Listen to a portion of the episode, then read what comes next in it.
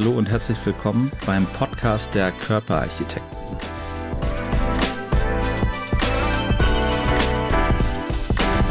Herzlich willkommen wieder bei den Körperarchitekten. Heute ein wohlbekannter Gast mittlerweile, mein lieber Partner aus der Praxis, Dr. Jochen von Freihold. Herzlich willkommen. Vielen Dank für die Einladung, Timo. Ja, wir sind ja das Gründerteam, deswegen ist es auch nur folgerichtig, dass du nicht einmal hier bist, sondern dass du immer wieder hier bist und wieder hier sein wirst. Und ähm, so wie Lanz und Precht machen wir halt eben auch Bartels und Freihold. Und Wunderschön, dass du das so sagst. Ich fühle mich auch mal sehr wohl hier. Ähm, bist du eher der Precht-Typ oder eher der Lanz? Oh Gott. Ich sehe mich eher genau, oh Gott, also das ist dann mehr der Philosoph. Dann sehe ich dich auch mehr als Herr Precht und ich sehe mich mehr als Herr Lanz. Ich, äh, wahrscheinlich hast du den Nagel auf den Kopf getroffen. Mit den Fragen im Gepäck. Und äh, wir haben heute uns ein spannendes Thema überlegt kommt natürlich aus dem Feld der plastischen Chirurgie. Und zwar geht es um das Lipödem.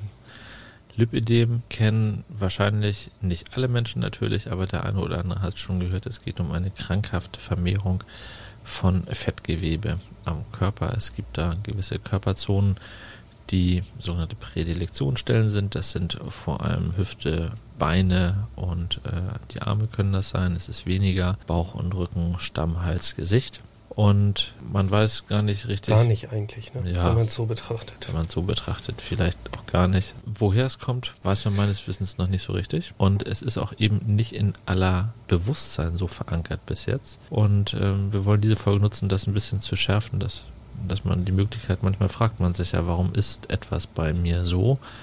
Und dann fällt manchmal der Groschen, weil man einfach vorher noch nie davon gehört hat. Also heute Thema Lipidem. Das ist ein extrem wichtiges Thema, weil die Patienten leiden extrem. Man nennt das ja gerne stigmatisiert. Ja. Also die haben ja einen sehr, sehr langen Leidensweg, bis die meistens diagnostiziert werden. Und ähm, das Erschreckende dabei ist ja eigentlich, dass diese Erkrankung schon seit über 70 Jahren bekannt ist.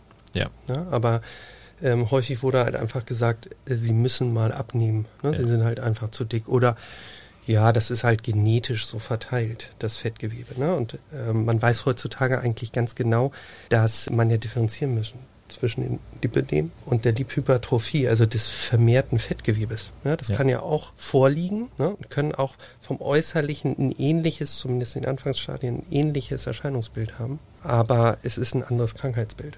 Erklär mal, wie ist denn der, so der, der typische Patient, der kommt mit einem Lipödem zu dir?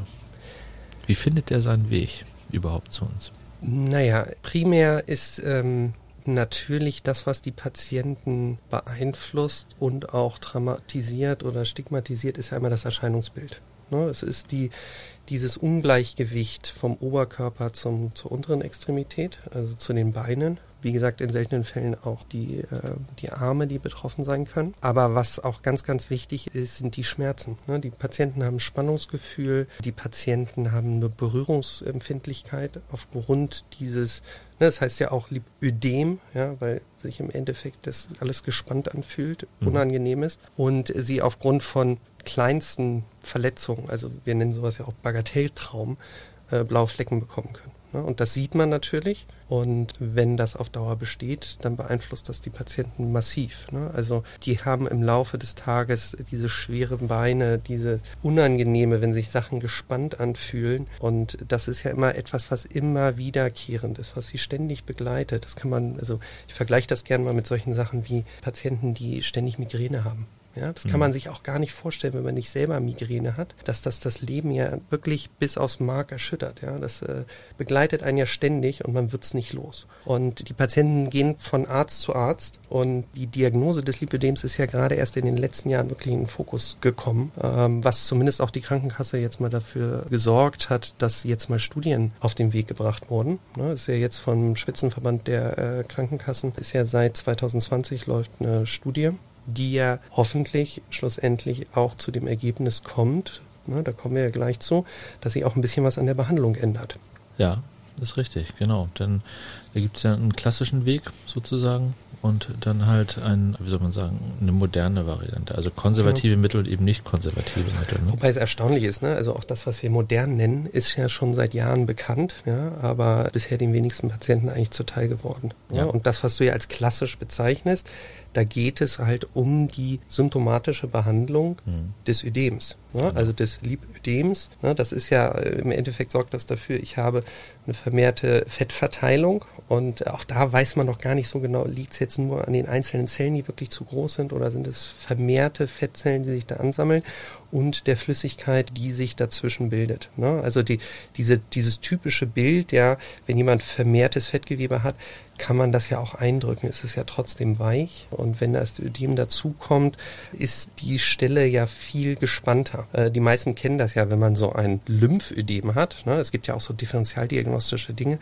Dann kann man das ja eindrücken und dann bleibt diese Delle, die man so eindrückt, stehen. Ne? Bei dem Lipödem ist es ja alles eher gespannt. Ne? Da lässt sich in dem Sinne gar nichts eindrücken. Prall elastisch. Prall elastisch. Ne? Und dann deswegen die konservative Therapie bestand und besteht auch immer noch in einer vernünftigen Kompressionsversorgung, dass im Laufe des Tages ne, sich immer mehr Flüssigkeit da bildet, ne, es immer gespannter wird, immer mehr Schmerzen verursacht. Also ein vernünftig angepasstes Kompressionsmieder. Und das ist schon der erste Knackpunkt. Also bei uns, ich weiß nicht, wie es bei dir ist, in die Sprechstunde kommen auch viele Patienten, die sagen, ja, ich habe jetzt seit zwei Jahren irgendwie Kompressionswäsche getragen das hat gar nichts verbessert. Und dann äh, sieht man die Patienten, die mit so einem, mit so einem Kompressionsstandardstrumpf, wollte ich jetzt gerade schon von Rossmann oder Butni sagen, kommen, aber gar nicht genau angepasst. Ne? Da schrecken natürlich auch viele davor zurück, sowas zu attestieren. Die sind extrem teuer. Ne? So, ein, so eine Maßanfertigung, Flachstrick. Aber das ist halt das, was wirklich was bringen kann, sage ja. ich jetzt bewusst, kann. Ne? Weil am Ende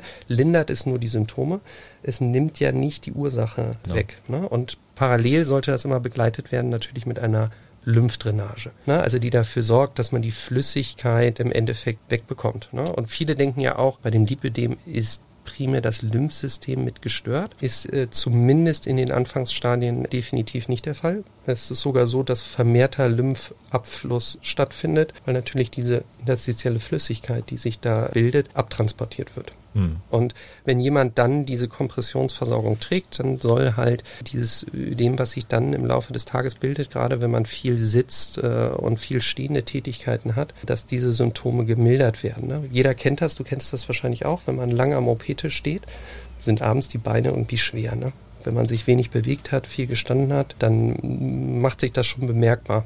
Auch in jungen Jahren, sage ich jetzt mal bewusst, wenn ich dich angucke. Ja, ich bin ja 25, also ich weiß nicht, wovon du redest, aber ansonsten, ja, habe ich da schon mal von gehört. ja, tatsächlich merkt man das ja einfach, wenn man so eine Sportsocke anhat, ne? Irgendwie so eine Sportsocken, die haben ja oben meist ein etwas breiteres Gummi. Und wenn man dann abends die Socken auszieht, dann sind da die Spuren des breiten Gummis drin zu sehen, was eben letzten Endes durch den Wassergehalt zustande kommt, den man da trägt. Ne? Also plädierst du jetzt dafür, dass wir Flachstrickware anziehen bei den Operationen? Ähm, ja. Ja. Also ich kenne das nur aus meiner äh, Anfangsassistenzarztzeit, äh, als man das erste Mal so Kontakt hatte mit äh, Sanitätshaus und ähm, ne, die sowas alles hergestellt haben. Äh, man muss ja alles ausprobieren.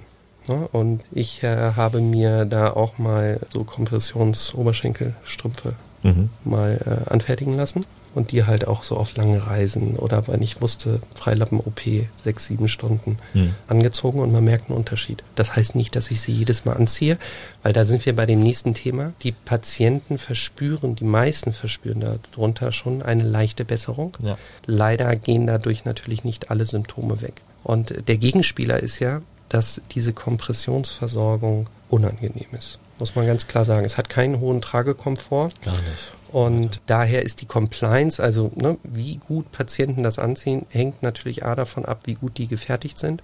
Aber auch wenn die gut gefertigt sind, ist es für viele unangenehm, gerade im Sommer, ne, wenn das Wetter schön ist. Äh, man ist dann natürlich auch eingeschränkt mit dem, was man so anziehen kann. Ne? Also einen, einen schönen Rock mit so einer Kompressionsstrumpfhose ist sicherlich nicht sonderlich schick. Was gibst du den Patienten mit auf den Weg, wenn, wenn es noch so fraglich ist? Handelt es sich wirklich um ein Lipödem, ja oder nein? Schickst du sie noch zum Kollegen Gefäßmediziner einmal abklären lassen, dass da alles in Ordnung ist? Also die eine angiologische Untersuchung ist prinzipiell wünschenswert, mhm. ja, weil das ja, äh, man muss ja ganz klar sagen, das, was wir tun, sowohl konservativ als auch operativ, wo wir zu kommen, heilt die Erkrankung nicht. Ne? Also es ist ja im Endeffekt eine chronische Erkrankung. Es geht darum, diese Beschwerden bestmöglich zu bessern. Und ähm, ich finde, in solchen Situationen ist es immer ganz wichtig, dass man die Differentialdiagnosen vernünftig ausgeschlossen haben. Also man muss sich das Venensystem einmal angucken. Ne? Habe ich eine venöse Insuffizienz, die mir auch ein Problem machen kann? Und äh, wie sieht mein äh, Lymphsystem aus? Ne? Kann ich da auch ein Problem haben? Und es gibt auch ganz, ganz viele Fälle, wo man natürlich so eine Misch Form hat. Ne? Also mhm. wo es nicht nur ein reines Lipödem ist, sondern quasi auch andere Erkrankungen dabei sind. So, jetzt müssen wir natürlich differenzieren, was habe ich dann für einen Patienten vor mir? Ne? Welches Alter? Wie wahrscheinlich sind die anderen Dinge und vieles kann ich natürlich auch schon klinisch feststellen. Ne? Wir haben uns ja eben schon mal darüber unterhalten, ne? mit der Schwellung, wenn ich die eindrücke. Äh, Differentialdiagnose eines ähm, Lymphödems ist auch klinisch schon feststellbar, aber es ist natürlich gut, wenn man fachärztlich das einmal ausschließen lässt, definitiv. Hm. Es gibt ja verschiedene auch Ausprägungsformen von, von leicht, fast nicht sichtbar bisschen sichtbar bis nachher zu wirklich massivsten Fällen. Wird er eingeteilt in, in Grade und auch das war ja in der Presse, Grad 1 und 2, Lipidem noch nicht krankenkassenpflichtig, Grad 3 und 4, dann eventuell Übernahme durch eine Krankenkasse möglich tatsächlicherweise. Was bedeutet das, wenn jemand tatsächlich Lipödem Grad 4 hat und er kommt? Ja, es gibt ja verschiedenste Einteilungen. Äh, das, was ja am häufigsten ist, ist ja eher eins bis drei, ne? Also wo man dann sagt, der, der ersten Grad ist so von außen eigentlich erstmal gar nicht zu sehen. Ne? Das ist, ne, die Haut fühlt sich schon, wenn man es anfasst, alles gespannter an und man kann so ganz, ganz klein, feinknotige Veränderungen tasten der Patient hat ja trotzdem Symptome, ne? weil die kommen ja auch zu uns, also auch ja. Stadium 1, ne? also denen tun die weh. Beine weh, ne? die haben, sind berührungsempfindlich und auch im Stadium 1 hat man auch das ist diese vermehrten blauen Flecken. Und ich finde, das ist können. tatsächlich der Patient, der am schwierigsten ist von allen, weil man das, weil das die Patienten sind, denen häufig am ehesten Unrecht getan wird. Die sehen eigentlich relativ normal aus, haben aber Beschwerden und Schmerzen sieht man nicht. Ja, es wird, wird definitiv, wird von vielen äh, Kollegen bagatellisiert. Ne? Und man muss sich diese Patienten wirklich ganz genau anschauen ja. ne? und denen ganz genau zuhören und deren äh, Leidensgeschichte einmal anhören.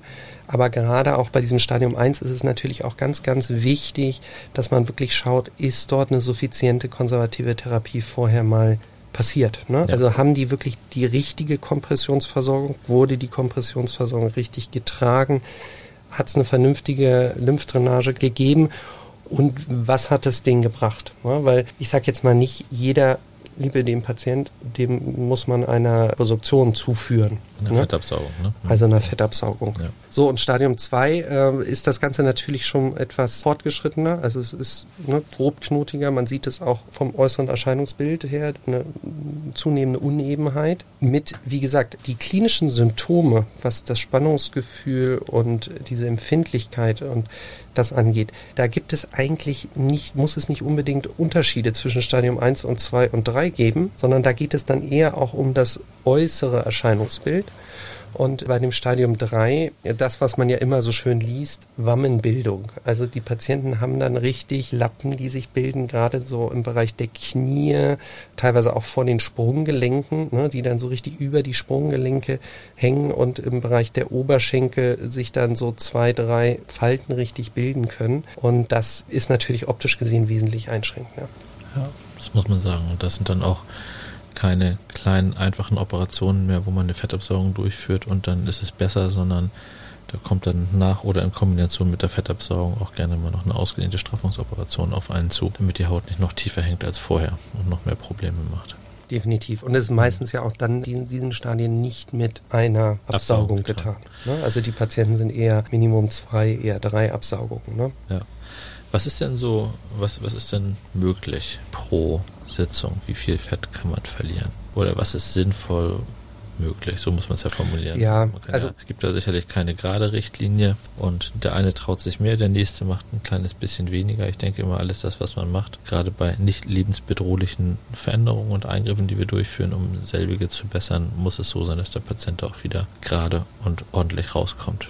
Ja, schlussendlich hat es ja auch, also da sind ja viele Aspekte, die man damit einbeziehen muss. Wenn einem schon klar ist, dass man sicherlich mehr als eine oder mehr als zwei Absaugungen braucht, ist das ja eine Sache der Planung. Ne? Also das, was definitiv feststeht, man sollte nicht mehr als acht Prozent an Volumen des Körpergewichts ja. reduzieren. Also ich sage jetzt mal ganz einfach gerechnet, ne?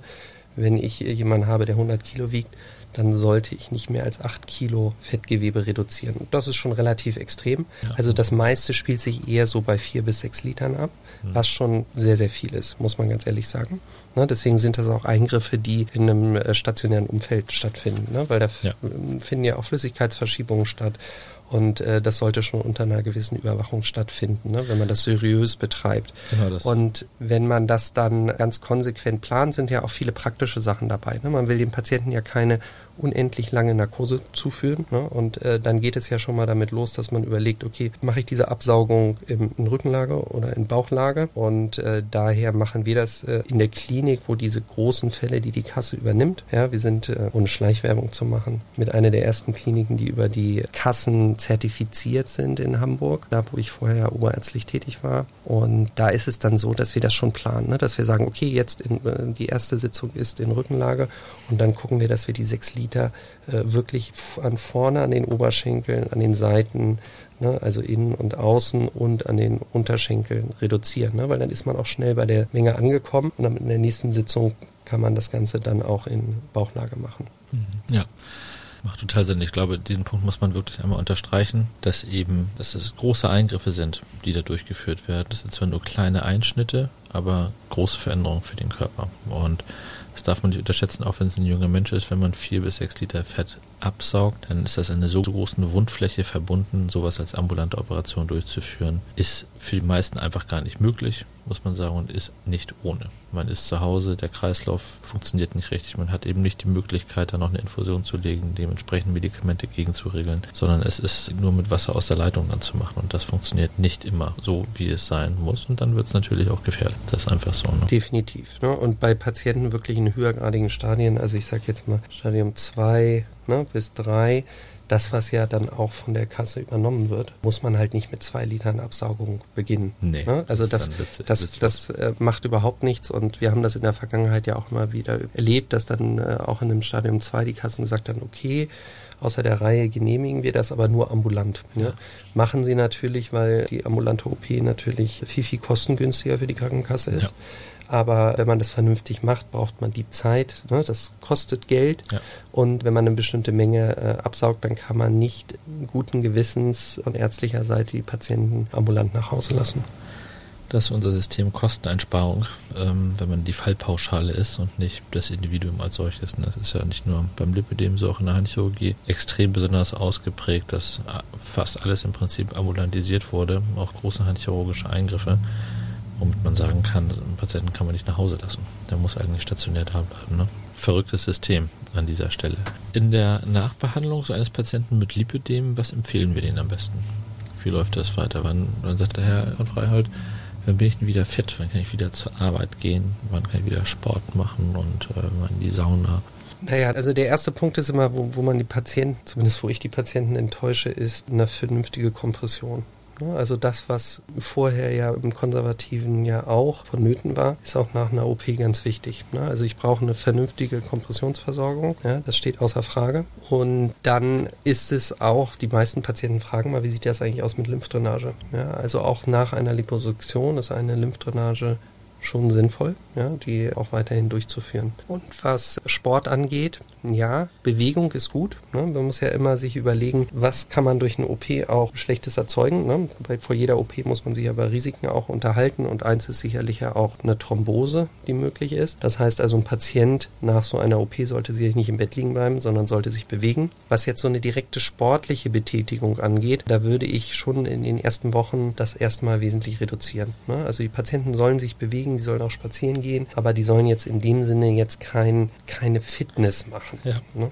Das ist ja auch so dieses, was Liebe dem Patienten immer empfohlen wird, machen Sie mal eine Diät und machen Sie mal mehr Sport. Sie müssen mal Ihre Beine trainieren. Ne? Und das ist ja auch so ein Frustrationsfaktor, ne? weil Patienten nehmen ab und damit will ich gar nicht sagen, dass Lipödem-Patienten nicht eine Ernährungsumstellung machen sollten, ne? weil natürlich ja auch Übergewicht etwas ist, was häufig damit assoziiert ist. Auch wenn man noch nicht genau den Zusammenhang weiß, ist es sicherlich gut, an dieser Schraube zu drehen und das auch nach einer OP weiterhin zu tun. Aber dieses äh, vermehrte Training zum Beispiel der Oberschenkelmuskulatur, ne, das ist, ist ja ganz klar, wenn ich da das Volumen auch noch vermehre, ja, dann schaffe ich natürlich, dass mein Erscheinungsbild sicherlich dadurch nicht verbessert wird.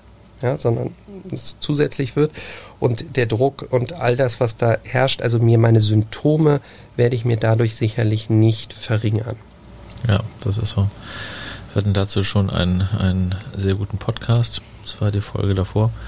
Unbedingt noch einmal reinhören, wo wir einen Personal Trainer hatten, der genau erzählt hat, wie das funktioniert. Und sehr spannend, sehr spannend, muss man sagen. Und wie hoch ist der Anteil an Lipödem-Patienten bei dir in der Sprechstunde? Du machst das ja häufig, weiß ich. Ähm, ich muss jetzt ganz ehrlich gestehen, ich habe es jetzt nicht unbedingt in Zahlen äh, gesetzt, aber das ist etwas, wenn man also Patienten sieht, die äh, zur Beratung für eine Fettabsaugung kommen, macht das äh, sicherlich so in der Größenordnung von 25 bis 35 Prozent aus. Hm. Ja, also das ist wirklich schon ein relativ großer Faktor. Wobei man auch wiederum sagen muss, im Rahmen dieser Beratung stellt man immer wieder fest, dass man äh, Patienten findet, wo man sagt, ja, ich kann das verstehen, dass sie sich vielleicht als ein äh, Lipödem Stadium 1 sehen, aber ich glaube eher nicht, dass das bei ihnen vorliegt und genau umgekehrt. Also dass man Patienten sieht, die sagen, ich möchte was an meiner Erscheinungsform und dann horcht man erstmal genauer hin, was sie zusätzlich für Beschwerden haben und bei der Untersuchung und bei dem, was sie an Beschwerden schildern, stellt man dann fest, dass es eher Patienten sind, die ein Lipödem sind, als ein übermäßiges Fettgewebsverteilungsstörung haben. Ne? Also mhm. Liphypertrophie haben. Komplexes komplexes Themengebiet ist es einfach. Man kann es nicht genau hundertprozentig zuordnen. Das macht es natürlich für uns als Behandler spannend, wenn man auch ein bisschen Detektivarbeit leisten muss, um dahinter zu kommen, genau. Das macht es aber eben auch kompliziert. Und ich glaube, das Hauptproblem ist ja tatsächlich, dass die Patienten nicht direkt den Weg zu uns finden. Jetzt, die allerwenigsten sitzen zu Hause und sind so aufgeklärt und wissen, ah, ich habe ein Lipidem, jetzt gehe ich mal äh, zur Hansa Ästhetik, lass mir da Behandlungsplan erstellen und dann gehe ich die Sache an. Sondern es ist mehr so, dass man Beschwerden hat, man geht zu einem Hausarzt und der trifft das nicht alle Tage, dann geht man, wird man nochmal weitergeschickt irgendwo zum Chirurgen und der hat eben auch das nicht als seinen Schwerpunkt. Und dann dauert das sehr lange wo eventuell auch Ablehnung, Frustration eben treffen, weil es überhaupt nicht erkannt wird, bevor dann über den Freund, die Freundin, manchmal auch über die Berichterstattung, wenn es gerade eben aktuell ist in der Presse, die Idee entsteht, Mensch, vielleicht bin ich das ja und jetzt lasse ich da nochmal genau nachgucken. Das ist so immer das Problem, was ich sehe. Also ich glaube, man sieht viele Patienten mit Lipödem relativ spät. Ja, und vor allen Dingen, weil diese ganzen Wege sind ja noch gar nicht so richtig aufgezeigt. Ne? Also dadurch, dass das jetzt ja gerade erst von der Krankenkasse ja auch dieses Thema angegangen wird, ne? dass man sagt, okay, man muss jetzt mal für eine bessere Studienlage sorgen, ja. Ja, um wirklich zu entscheiden und festzulegen. Und ich glaube, wir sind uns ja einig, äh, dass die Liposuktion dabei etwas bringt. Ne? Aber schlussendlich geht es ja darum, wenn die Kasse das übernimmt, dass das äh, unterfüttert sein muss mit einer vernünftigen Studienlage. Ja. Und äh, die gab es bisher ja noch nicht. Deswegen wurde ja diese Studie auf, aufgelegt. Ja? Und das ist natürlich auch ein bisschen frustrant, weil die Ergebnisse wird es erst Anfang 2025 geben. So ja, also das ist ein relativ langer Prozess und zumindest ist es bisher so, dass dort halt auch keine Teilergebnisse äh, in irgendeiner Weise veröffentlicht werden. Ähm, aber es, es gibt ja auch sehr, sehr viele Kollegen, die sich damit ja schon sehr, sehr lange beschäftigt haben und äh, die von dem Benefit, also von dem, von diesem Positiven der Absaugung ja schon seit 20 Jahren berichten. Ja, und das ist ja halt einfach das Traurige, dass ich eine Erkrankung habe, die man eigentlich schon vor 70 Jahren oder über 70 Jahren beim Namen genannt hat und äh, dass es ja auch schon mehr als zwei Jahrzehnte Kollegen gibt, äh, die auch den Weg einer Liposuktion gegangen ist. Da haben halt Patienten dann selbstständig Geld in die Hand genommen und um das Ganze zu behandeln. Ja, Thema Absaugung, ganz konkret. Es gibt ja verschiedene Absaugungsmöglichkeiten. Ne? Also kurzer Überblick, man fängt mal an mit einer trockenen Absaugung, das heißt einfach wortwörtlich die Kanüle reingesteckt in den Menschen äh, mit seitlichen Löchern und das Fettgewebe rausgerupft, muss man mehr sagen. Es waren sehr, sehr blutige Verfahren, die es heute, also ich, mir fällt niemand ein, der noch eine trockene Absaugung macht. Dann gibt es äh, den, den Klassiker natürlich, die sogenannte Tumeszenzabsaugung, wo ein Cocktail aus sterilem Wasser beigedeckt mit einigen Medikamenten, die dafür sorgen, dass nicht so schwillt, nicht so blutet, nicht so weh tut, injiziert werden, um die Fettzellen A auseinanderzutreiben und eben auch besagte Nebenwirkungen möglichst gering zu halten. Dann gibt es lasergestützte Absaugung, es gibt ultraschallgestützte Absaugung, es gibt äh, Vibrationskanülen, die vorne wie so ein kleiner Presslufthammer sich durchs Fettgewebe arbeiten. Und es gibt noch wasserstrahlassoziierte Absaugung. Und ähm, wir wissen ja beide, gibt es Verfahren, die sind besser geeignet und welche sind nicht so gut geeignet dafür? Was ja. ist denn dein Favorit?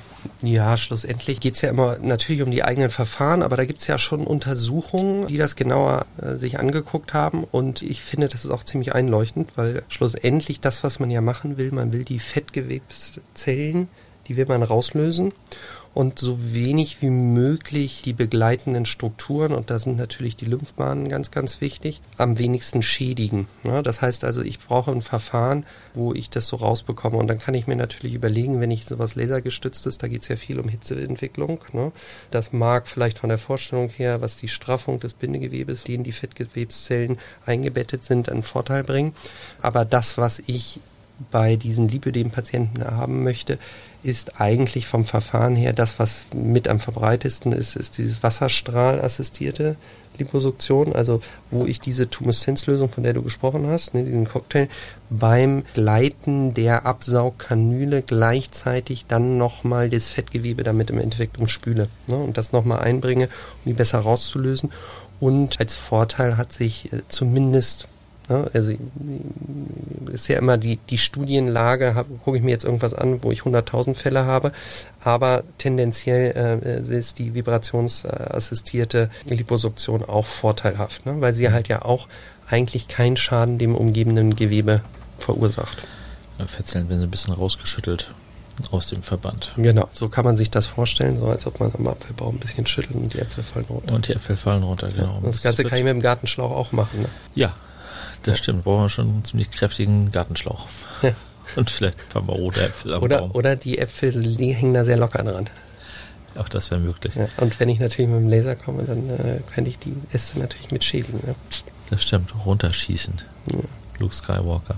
Also es gibt verschiedene Methoden, das zu machen. Einige, da sind sich alle Gelehrten einig, sind geeignete, andere sind halt eben nicht so geeignet. Ne? Und prinzipiell muss es ja Ziel sein, möglichst gewebeschonend, möglichst gleichmäßige Ergebnisse zu erzeugen, damit man dann eben auch den größtmöglichen Benefit für den Patienten herausholt, tatsächlicherweise. Genau, und das andere ist auch die Absaugtechnik. Ne? Also man versucht ja, normalerweise ist ja die Absaugung ja sehr fächerförmig. Ne? Also ich habe äh, Schnitte, wo ich dann so einen fächerförmigen Verlauf die Kanüle bewege. Man versucht dort bei den Patienten quasi im Verlauf der Lymphbahn abzusaugen, also denen äh, von da nicht so quer zu kommen, ne? also eher in Längsrichtung äh, der, der Oberschenkel und Unterschenkel zu arbeiten. Was natürlich konsequent heißt, ich muss ein paar mehr Inzisionen Löcher machen. machen. Ja.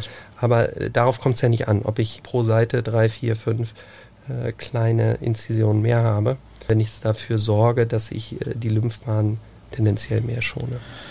Genau, für die Zuhörer Inzision meint einfach, dass man ein kleines Loch macht, wo man dann durch absaugen kann. Also letztendlich einen kleinen Stich mit dem Messer einmal in die Haut rein, piekst vielleicht so 4, 5 Millimeter in etwa. Ne? Ja. Fürs, kommt ganz gut hin. Es Worüber wir eigentlich noch gar nicht gesprochen haben, über welches Patientenklientel wir sprechen. Ne, das ist ja auch immer, viele ähm, finden sich da allein gelassen. Es ist ja etwas, was leider hauptsächlich nur Frauen betrifft. Ja, das stimmt. Es ähm, gibt ganz, ganz wenig Berichte von Männern. Mhm. Und die sind häufig, haben irgendwelche hormonelle Gründe. Ne, da sind wir ja auch gerade bei denen, man weiß ja nicht hundertprozentig, warum der eine es bekommt und der andere nicht. Ja. Es hat eine genetische Komponente sicherlich irgendwo mit dabei und hormonell etwas, ne? weil man weiß, es betrifft äh, in der Regel keinen vor der Pubertät und äh, man hat danach nochmal so einen kleinen Peak auch äh, nach einer Schwangerschaft, ne? wo hm. hormonell natürlich auch viel ja, passiert. Viel wird. Ne? Und ähm, da kann das bei entstehen. Bei Männern sieht man das eher ja, bei so hormonellen Veränderungen oder halt auch so richtig Alkoholkranken mit Lebersynthesestörungen und sowas äh, kann sowas auch mal auftreten. Aber es ist halt sehr, sehr selten bei Männern. Also mir ist noch nie ein Mann untergekommen mit dem Lipödem. Ich muss auch gestehen, ich habe noch keinen Mann bei Lipödem abgesaugt. Nee, das ist schon extrem selten, muss man sagen. Das stimmt, tatsächlich. Ja, es ist ein spannendes Feld. Äh, gibt es eigentlich eine erbliche Komponente beim Lipödem, dass man sagt, in meiner Familie hatte schon die Mutter und die Großmutter. Ja, also das ist eine Familie, familiäre Häufung, eine genetische Komponente ist definitiv beschrieben und das ist natürlich immer etwas schwierig, weil das häufig ja eine Anamnese ist, die erhoben wird. Ne? Und ja. äh, die Großmutter ist vielleicht im Zweifel schon verstorben. Ne? Und, aber schlussendlich kann man das von Seiten der Anamnese eigentlich relativ gut feststellen. Ne? Und Das ist kein Muss, aber eine genetische Häufung ist auf jeden Fall äh, festzustellen. Hm. Das macht es aber zum Teil halt auch schwierig, weil auch eine Liphypertrophie, also einfach eine genetische Verteilung des Fettgewebes, ich sage jetzt mal die klassischen Reiterhosen, ja? ja? Die sieht man ja auch im Zweifel in einer familiären Häufung. Die heißen aber trotzdem noch nicht, dass die Familienmitglieder alle ein Lipödem hat. Das ist ähm, definitiv nicht der Fall. Aber Lipödem hat eine genetische Komponente. Ja. Spannend. Super. Also Aber die Patienten sind halt extrem dankbar im Nachgang und ich kann das wahrscheinlich in unser beider Namen sagen. Also die Patienten zu behandeln macht Spaß. Äh, macht Spaß. Ja. Weil es wirklich ja eine, in der Ästhetik geht es ja auch viel darum, einen, einen Krankheitswert zu mindern, der aufgrund einer äh, körperlichen Veränderung da ist. Und die Patienten sind ja auch sehr, sehr glücklich, aber die Patienten haben ja häufig wirklich eine schmerzhafte Komponente, die sie im Alltag wirklich schwer beeinflusst. Ne? Mhm. Es geht nicht nur um das Optische, sondern es geht halt auch um die ständig, diese ständigen schweren Beine, dieses ständige Spannungsgefühl, diese Berührungsempfindlichkeit, die, diese ständigen blauen Flecken, mit denen man sich rumärgert. Und wenn man dann vernünftig das konsequent konservativ abmildert, äh, dann die ganze Zeit natürlich so ein Mieder zu tragen, ist auch nicht angenehm. So, jetzt ist die konsequente Frage, Mieder, können wir Patienten sagen, nach einer Liposuktion, hm, okay, sie müssen jetzt noch zwölf Wochen Mieder tragen und danach können sie es in die Ecke schmeißen und ein Leben lang nicht mehr? Nee, leider nicht. Schön wäre es, wenn das geht, aber es erleichtert trotzdem muss man einfach sagen. Ich glaube nicht, dass es komplett vom Mieder befreit. Wir machen ja keinen hundertprozentig heilenden Eingriff, das kann man nicht gewährleisten, aber wir können einfach die Lebensqualität verbessern und die Symptome mildern. Das in einem erheblichen Umfang und das ist schon viel gewonnen.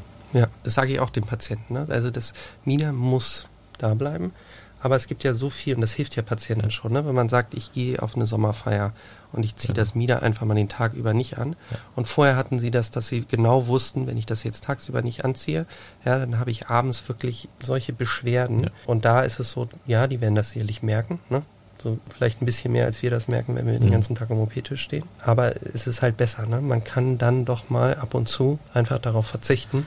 Und fünf gerade sein lassen. Und kommt dann trotzdem damit rum. Ne? Ja. Und äh, das ist halt ganz, ganz wichtig.